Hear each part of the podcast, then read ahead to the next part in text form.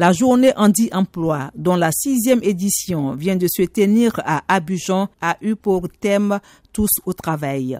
Daniel Adaï Biko, commissaire général. Le constat est réel, les personnes en situation de handicap ont du mal à s'insérer, mais c'est aussi des personnes qu'il faut prendre en compte dans la société et aussi nous constatons que de plus en plus d'entreprises de multinationales sont ouvertes à leur euh, insertion professionnelle. Des panels présentés par des entreprises et ONG étaient à ce forum sur l'inclusion socio-professionnelle des personnes handicapées. Raymond Yoakoué, directrice des ressources humaines d'une banque de la place. Depuis le Code de travail de 2015, il y a une obligation qui est faite aux entreprises de recruter un quota de personnes handicapées.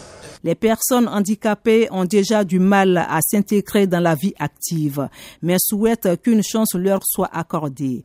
Klubali Nelly, présidente de l'ONG Créons d'espoir. En général, toutes les personnes en situation de handicap ont vraiment de très grandes compétences et je demande aux entreprises de nous tester, d'essayer de nous donner notre chance Justin Decom Fezambi, étudiant avec un 2A en droit privé, exprime ses attentes. Ce que j'attends de l'entreprise qui m'employera, c'est que je veux être un membre à part entière de l'entreprise et faire partie véritablement de la partie sociale. Et cette autre handicapée physique a été recrutée comme caissière par une entreprise l'année dernière à la cinquième édition du Handi Emploi. Keita Naminata était désespéré.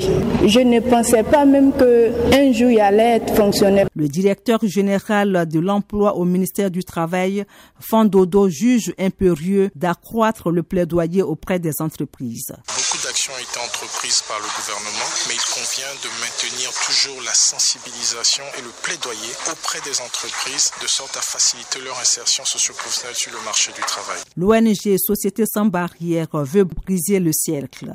Sanogo Yede Adama, le coordinateur du projet. Travaille le secteur de la formation professionnelle et l'emploi. Un projet d'une valeur d'environ 1 milliard qui doit permettre la promotion des droits des personnes handicapées.